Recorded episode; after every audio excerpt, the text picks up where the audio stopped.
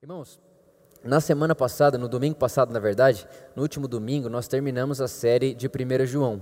Né? Então, se você não acompanhou, não viu, nós fizemos uma série sobre o livro inteiro de 1 João. Eu queria incentivar você a assistir, tá bom? Se você não pegou, o último domingo agora foi a nossa última mensagem sobre a 1 João. A gente terminou a série e eu estou muito feliz. Essa série mexeu muito comigo, principalmente, né, enquanto eu li, enquanto eu meditava para conversar com vocês, ela mexeu muito com o meu coração, então eu queria incentivar você a assistir, tá bom? Hoje aqui nós vamos terminar mais uma série, né? Repare, é uma semana de términos de série. Né? Vamos terminar essa série que nós começamos também há dois meses atrás, expectativa versus realidade. Né? Expectativa versus realidade. Quando essa pandemia começou e a gente foi uh, ter uma conversa da liderança, os pastores aqui da igreja, a gente foi conversar, eu conversei com eles e disse, olha, é, é, a gente precisa, a gente precisa falar um pouco sobre essa aleatoriedade das coisas. A gente precisa falar um pouco sobre a dificuldade da vida das pessoas. A gente precisa falar um pouco sobre como lidar com as dificuldades, como lidar com o sofrimento. No momento de pandemia como esse que estamos vivendo, né? Ontem mesmo eu estava lendo e-mails que o pessoal me mandou aqui da igreja, de aconselhamento, enfim, pessoas pedindo ajuda, pedindo conselho. A quantidade de pessoas que, que, que perceberam problemas familiares, né? a quantidade de pessoas de, de, relacionamentos de casais que foram afetados por essa quarentena, a, a, a quantidade de, de, filhos que tiveram problema com os pais, porque os filhos não estavam indo para a escola, os pais não estavam indo trabalhar, então é, se, se, se fez um ambiente propício a dar a trazer para fora a escuridão da alma, né? fez um ambiente propício para aparecer é, aquilo que fica escondido, aquilo que a gente não gosta de mostrar. Então é um bom momento também, um momento né, dessa crise toda, da gente pôr para fora o que estava escondido e curar isso de uma vez. Né? Então eu conversei com eles e a gente decidiu fazer essa série Expectativa versus Realidade para falar um pouco sobre o sofrimento, falar sobre é, Deus e o sofrimento, falar um pouco sobre esse Deus que também chora, né? falar um pouco sobre essa, essa questão da vida. A vida, irmãos, em, muitos, em muitas áreas da vida, em muitos momentos dela, ela é injusta. Ela, ela, coisas boas acontecem o tempo inteiro, coisas ruins acontecem o tempo inteiro a muita gente. E como lidar com tudo isso? Né, como que faz para lidar com tudo isso? O que Jesus fez para lidar com tudo isso? E como que é a perspectiva de Deus em relação a tudo isso? Nós não podemos negar que isso existe, que é uma verdade nesse mundo caído.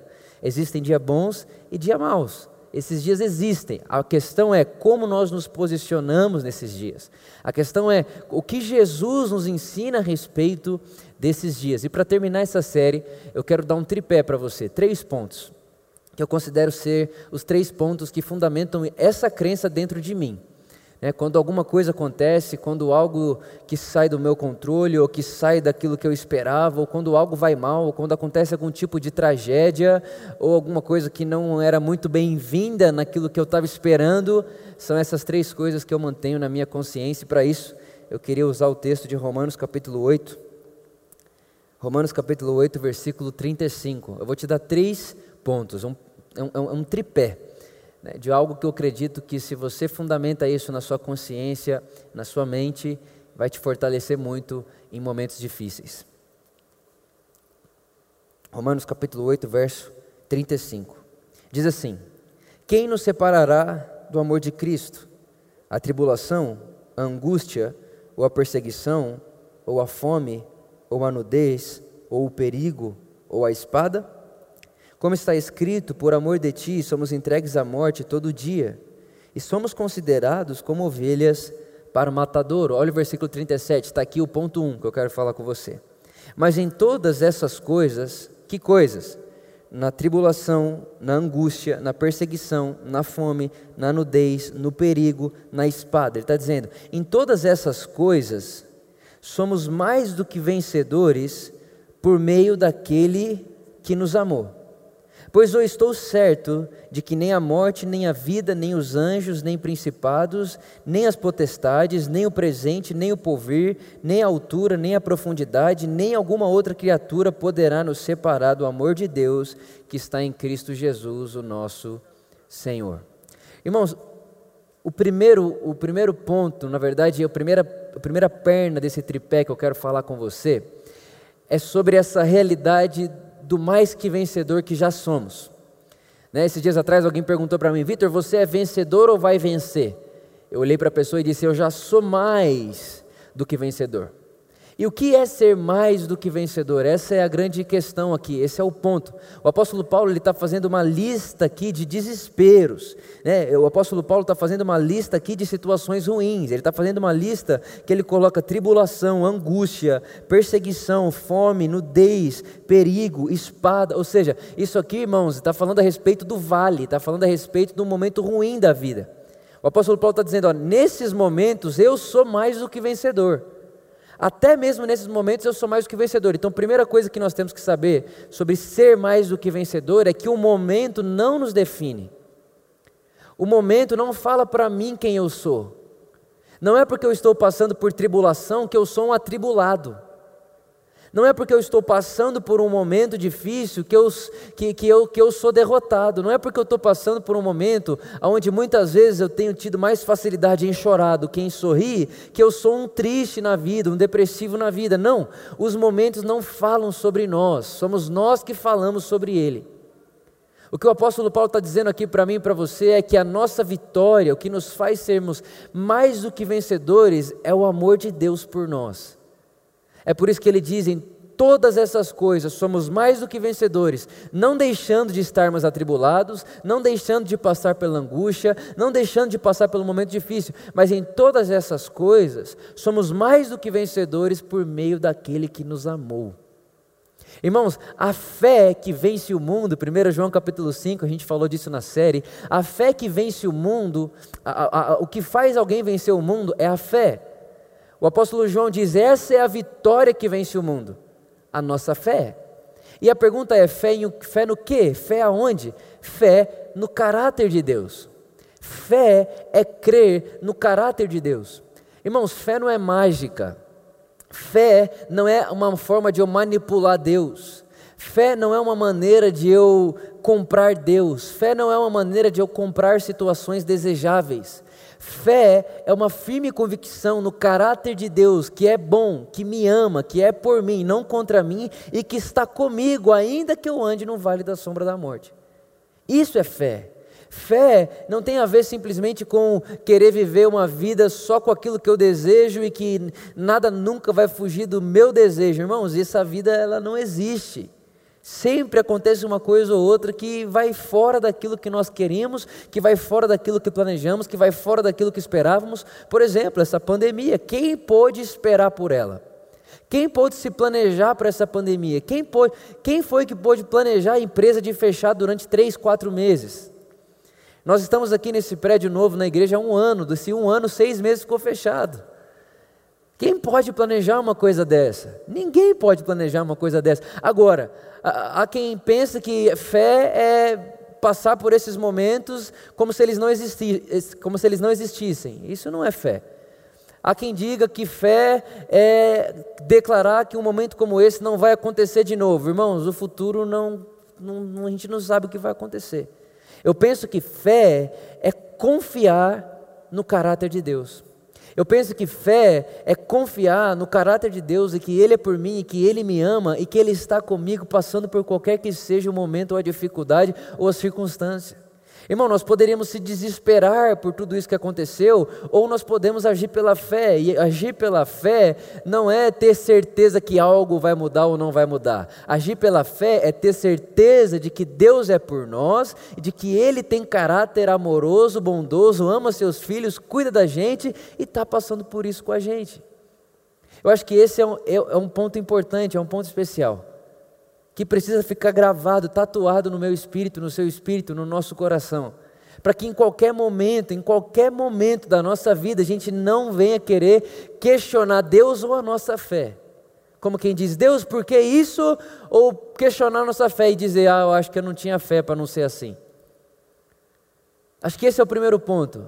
Confiar no caráter de Deus. Fé no caráter de Deus. Essa, irmãos, é a vitória que vence o mundo, a nossa fé. O que faz a gente vencer o mundo, o que faz a gente vencer o dia mal, o que faz a gente vencer tudo isso, é a certeza do que Jesus fez por nós naquela cruz. O que faz o Vitor ser vencedor não é o Vitor lutar e ganhar. O que faz o Vitor ser vencedor é a certeza do Cristo que venceu. Eu estava meditando num salmo hoje pela manhã, e na versão King James, que eu gosto muito de ler, versão atualizada, ele fala assim: olha, tem pessoas que ficam sem dormir e, a, a, a, além de ficar sem dormir, acordam muito cedo quando dormem, tudo para trabalhar muito para ter o que comer. E o texto vai dizer assim: ó, mas nenhuma delas consegue conquistar com tudo isso de trabalho os bens que o Eterno dá àqueles que descansam nele. O que o salmista está dizendo, se eu não me engano, é Salmo 130, alguma coisa assim, agora eu não me lembro, fugiu o, o, o, número do texto.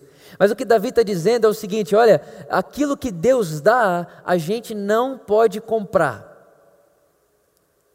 Aquilo que Deus dá, a gente não pode comprar. E o que é que Deus dá, irmãos? O que Deus dá é Ele mesmo, é a certeza de quem Ele é. Deus é amor, Ele nos ama, Ele nos deu vida, Ele nos deu paz. Ou seja, em meio a qualquer situação, em meio a qualquer dificuldade, em meio a qualquer desespero, primeira coisa que tem que vir na minha na sua mente: Deus tem caráter, Deus é amor. Ele disse que estaria comigo, eu não estou só.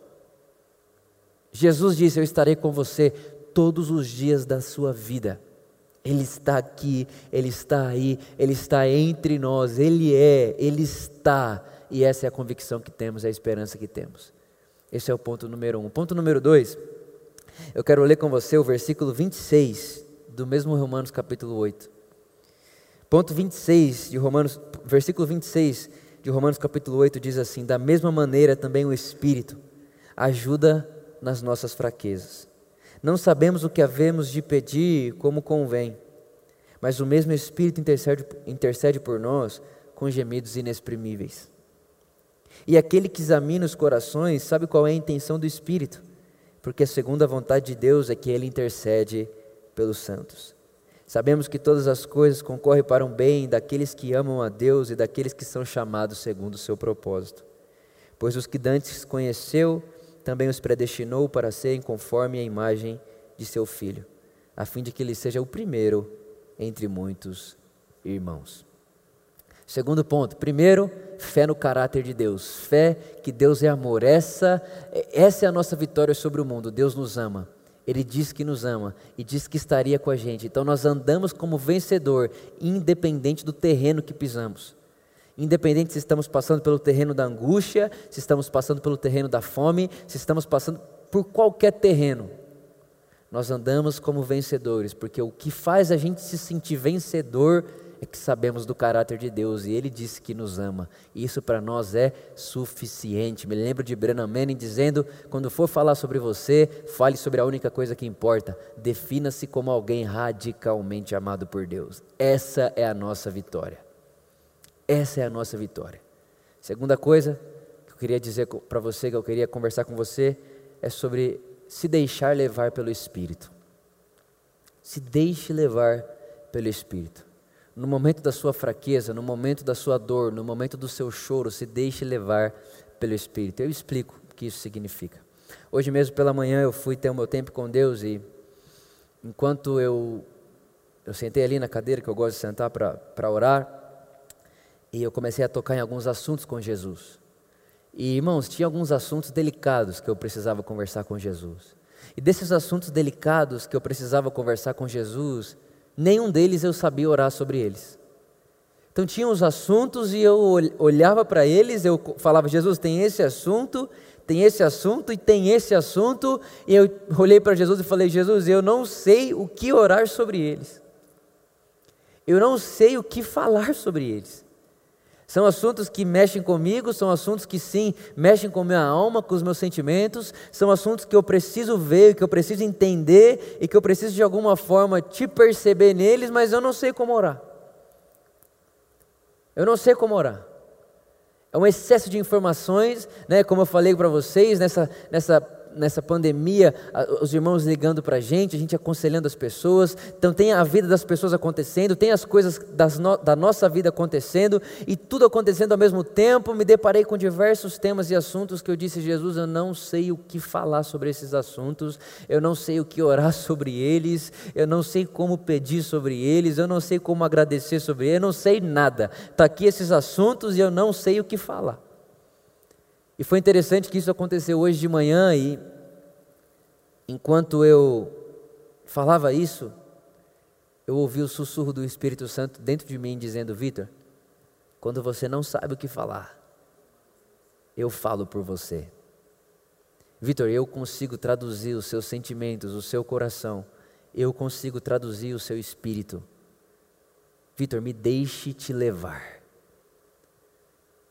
Irmãos, enquanto o Espírito falou aquilo comigo, eu fiz completo silêncio, fechei os meus olhos e começaram a escorrer lágrimas dos meus olhos, e tudo que eu conseguia perceber era o Espírito Santo fazendo a tradução dos meus sentimentos com Jesus, dos meus sentimentos com o Pai. E de repente o Espírito Santo era o meu tradutor na conversa do Pai, Filho, Espírito Santo e Vitor o Espírito Santo traduzindo o meu coração, traduzindo os meus sentimentos, coisas que eu não sabia falar, coisas que eu não sabia como portar, coisas que eu não. Irmão, eu, eu, eu entrei para dentro do meu escritório na hora de ficar com Jesus, eu estava me sentindo até meio. Sabe quando você está meio angustiado, você está meio pesado e você nem sabe direito por que, que é? Mas quando eu terminei aquele momento, saí de dentro do meu escritório, eu estava completamente renovado, completamente em paz, sem nenhum tipo de peso. E o mais legal, eu não falei mais do que Dez palavras. Jesus tem esse tema, esse tema, esse tema. Não sei como orar. Fiquei em silêncio e me, e me permiti ser levado pelo Espírito ao Pai. Permiti que o Espírito traduzisse o meu coração ao Pai. Então, o segundo ponto que eu queria dizer, irmãos, o dia que você não souber o que falar, o dia que você não souber, você não sabe orar, você não, vai, você não sabe o que fazer, se deixe levar pelo Espírito. E sabe o que é mais legal? Enquanto o Espírito me traduzia ao Pai, eu percebi o que esse texto diz que o Espírito faz.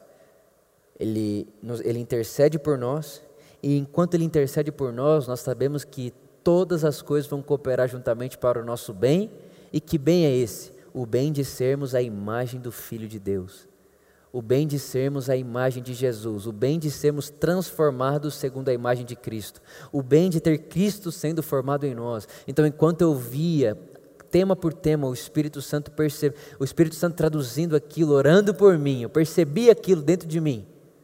Eu vi ao mesmo tempo as arestas, as arestas, a, a, a, as falhas, os buracos que o Espírito Santo está falando, olha Vitor, aqui, olha, isso aqui precisa ser alinhado com isso. Jesus ele vem mais para cá. Jesus ele não fica assim com esse sentimento. Jesus ele fica com esse sentimento. E Vitor, olha, numa situação dessa Jesus age assim. Então, ao mesmo tempo que eu percebi o Espírito levando o meu coração e traduzindo o meu coração ao Pai, eu percebia Ele me modelando no Filho. Eu percebia Ele me modelando em Jesus. Então, irmãos, primeira coisa, confie no caráter de Deus. A segunda coisa, se deixe levar pelo Espírito.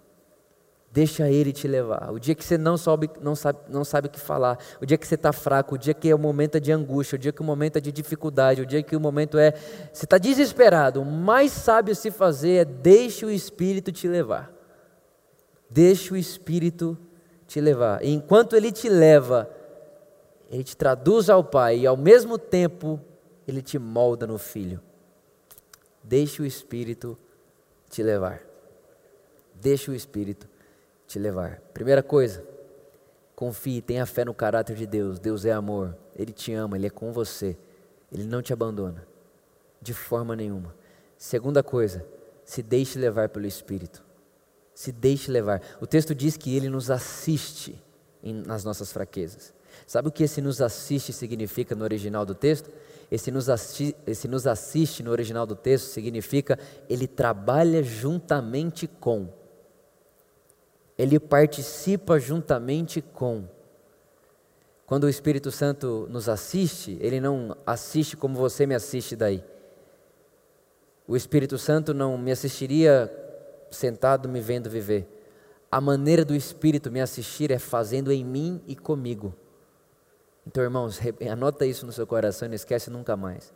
O Espírito Santo faz festa e se alegra num casamento, e o Espírito Santo sabe chorar e fazer luto num velório. É por isso que quando você vê Jesus andando sobre a, sobre a terra, você vê em uma hora ele multiplica vinho, e em outra hora ele está fazendo velório para o seu amigo. Deus é assim. Ele chora com quem chora e ele sorri com quem sorri. Se deixe levar pelo Espírito. E a última coisa, está lá em Salmos. Salmos no capítulo 131. Eu amo esse texto. Salmos no capítulo 131 diz assim: Ó Senhor, O meu coração não é orgulhoso, nem meus olhos altivos. Eu não me ocupo de grandes questões e nem de coisas maravilhosas demais para mim. Mas fiz calar e sossegar a minha alma como uma criança desmamada com sua mãe. Como uma criança desmamada é a minha alma para com o Senhor. Irmãos, e a última coisa desse tripé que eu considero ser convicção de fé para qualquer momento da vida é não queira explicar tudo.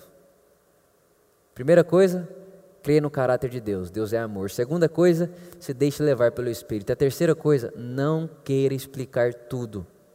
Não caia na tentação de querer saber de tudo.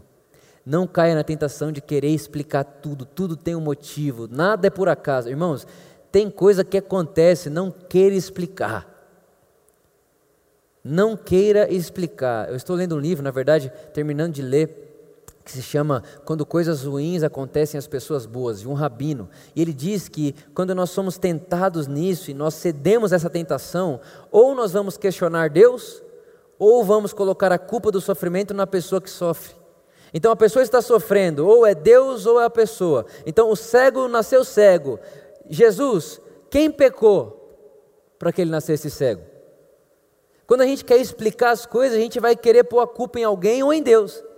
Então, peraí, alguém que é religioso e crê que Deus é bom, vai olhar para o cego e dizer: quem pecou? Alguém que não acredita muito em Deus vai dizer: olha como Deus não é bom. Então repara que essa síndrome de querer explicar tudo, a síndrome do querer saber de tudo, a síndrome do querer ter explicação para tudo, faz a gente questionar Deus e duvidar do outro, e duvidar da gente. Duvidar da, da nossa vida, duvidar daquilo que a gente é. Essa síndrome não faz bem para mim e para você, ela não faz bem para a nossa alma, ela não faz bem para a nossa fé, ela não faz bem para a nossa vida. Essa síndrome de tenho que explicar tudo, tudo tem um motivo. Se está acontecendo na minha vida, por que Deus deixou que acontecesse? Essa semana uma irmã me mandou um, um e-mail falando assim: Olha, Vitor, eu casei com um cara, fiquei 10 anos casado com ele, ele me trai, ele faz isso comigo, ele faz isso comigo, ele faz isso comigo. Começou a falar tudo que ele faz e no final é: Por que Deus fez isso comigo? Por que Deus fez isso comigo?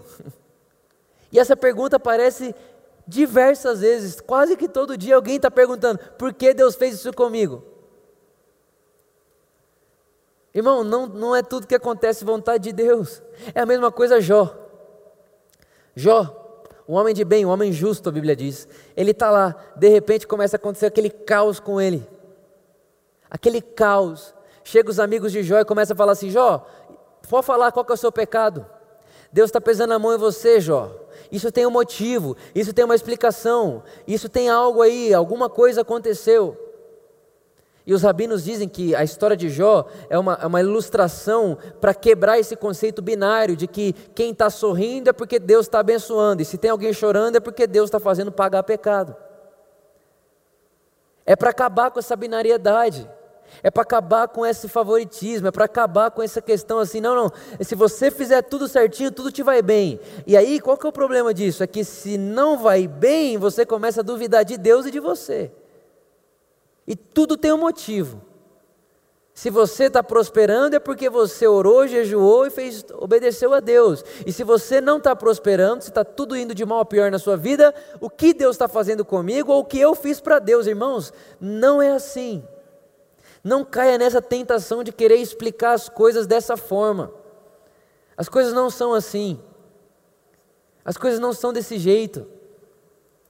Tem coisa que acontece.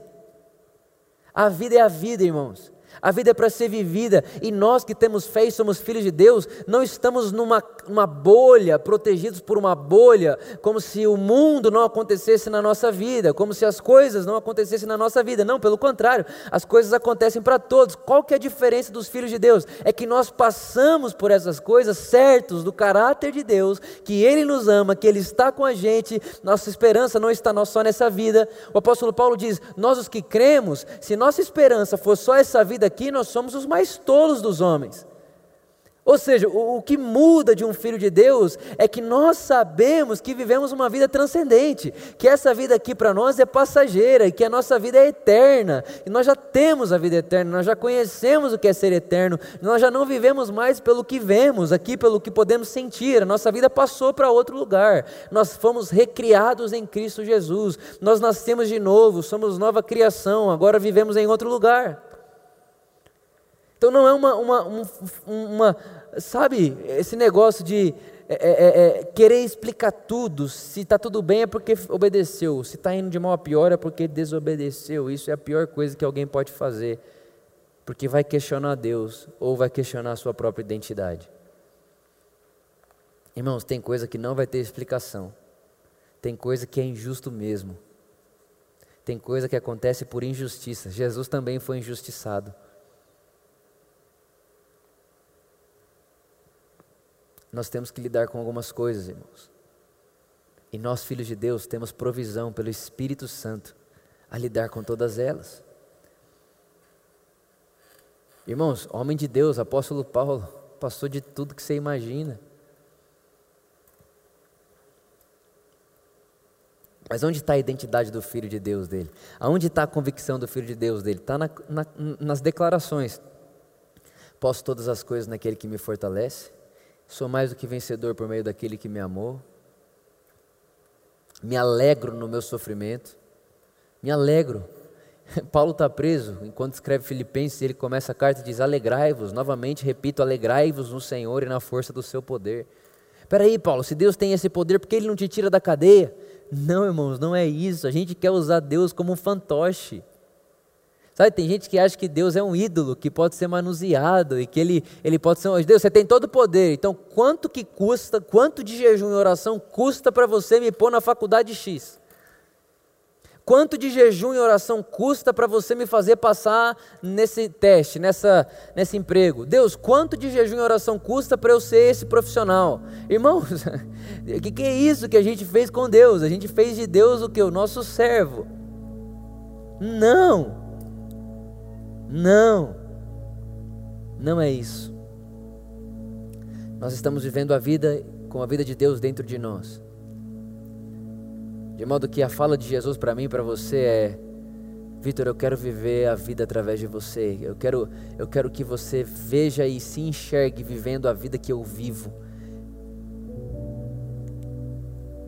Não é uma vida dentro de uma bolha que nada toca, nada chega, ele é protegidinho ali. Não. Mas é uma vida com a certeza do caráter de Deus, de que Ele nos ama, que Ele é por nós, Ele é por nós, e que ainda que eu ande, Ele está comigo, Ele não me deixa, Ele não me abandona.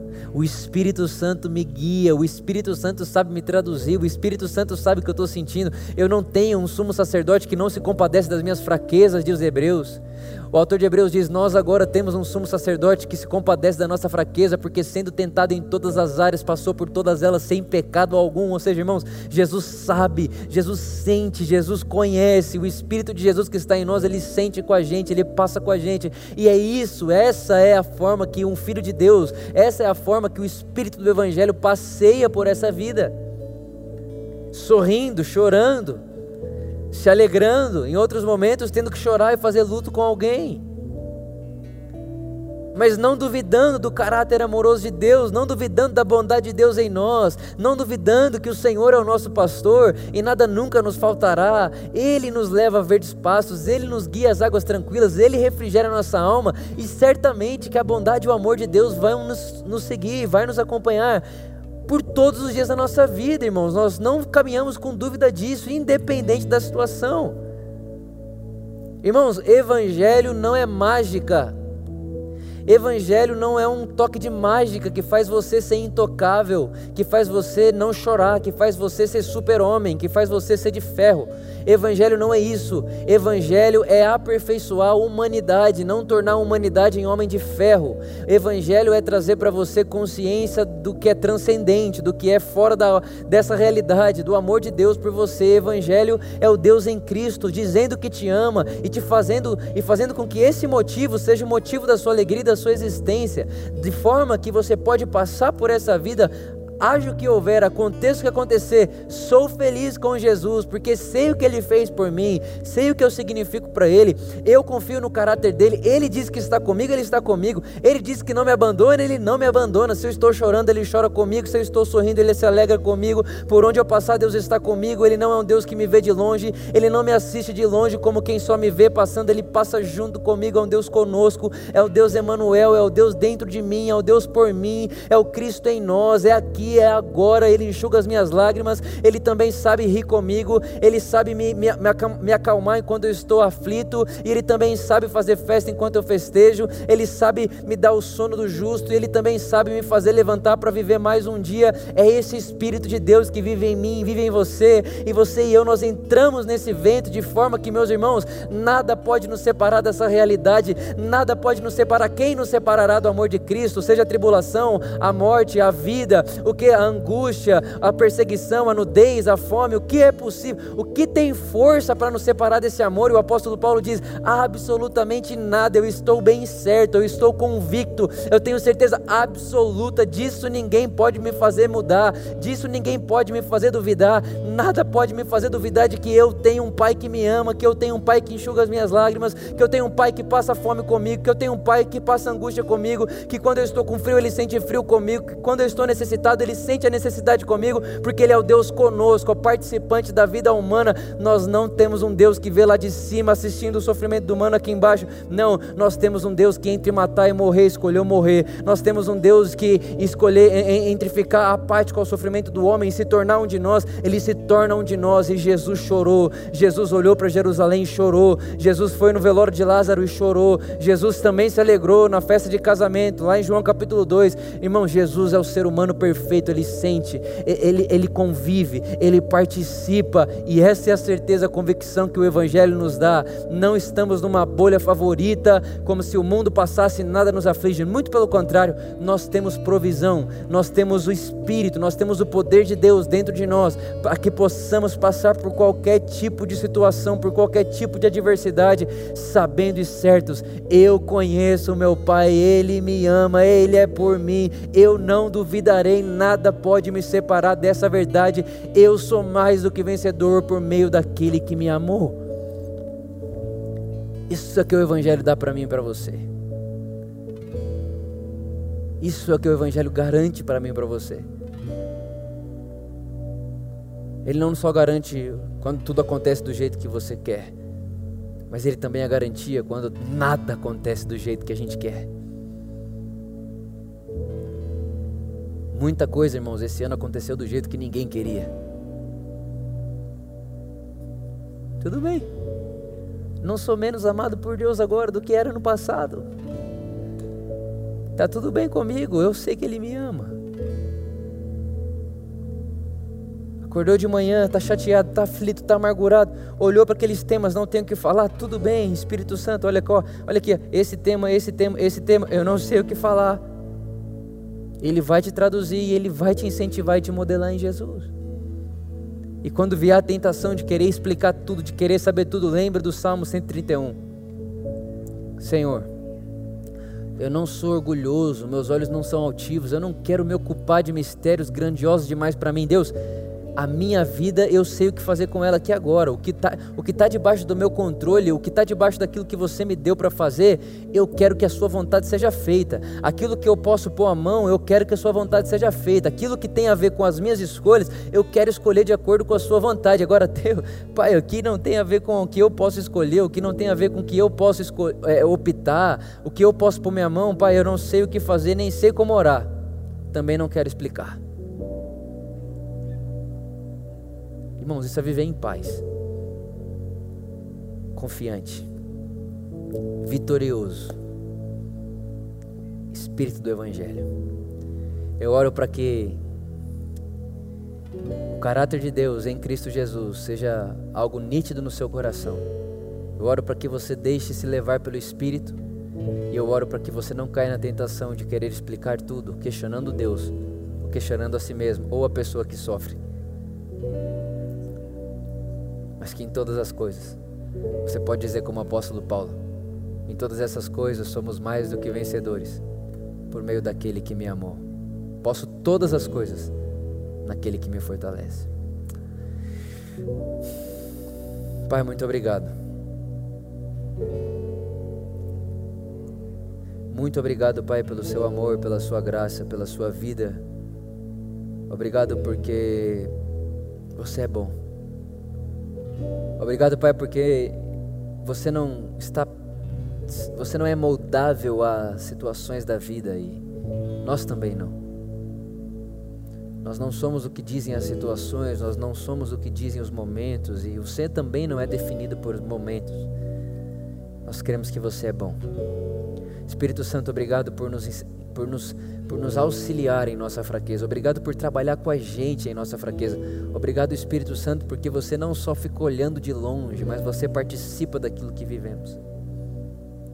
E Espírito Santo, que você nos, nos leve, nos encoraje, nos, nos ensine a não cairmos nessa de querer explicar tudo, essa síndrome de Adão, que tudo quer ter uma explicação, tudo tem que estar debaixo do que eu sei, da minha razão. Não, tem coisa que eu não sei explicar e eu não sou orgulhoso a fim de querer ficar gastando tempo com aquilo que não está debaixo daquilo que eu posso fazer e governar e, enfim, cuidar. Obrigado eu oro por cada um desses meus irmãos que nos assistem. Que a sua paz, que excede o entendimento, permaneça sobre eles. E que eles vejam que o Senhor é por nós. Em nome de Jesus. Amém. Amém.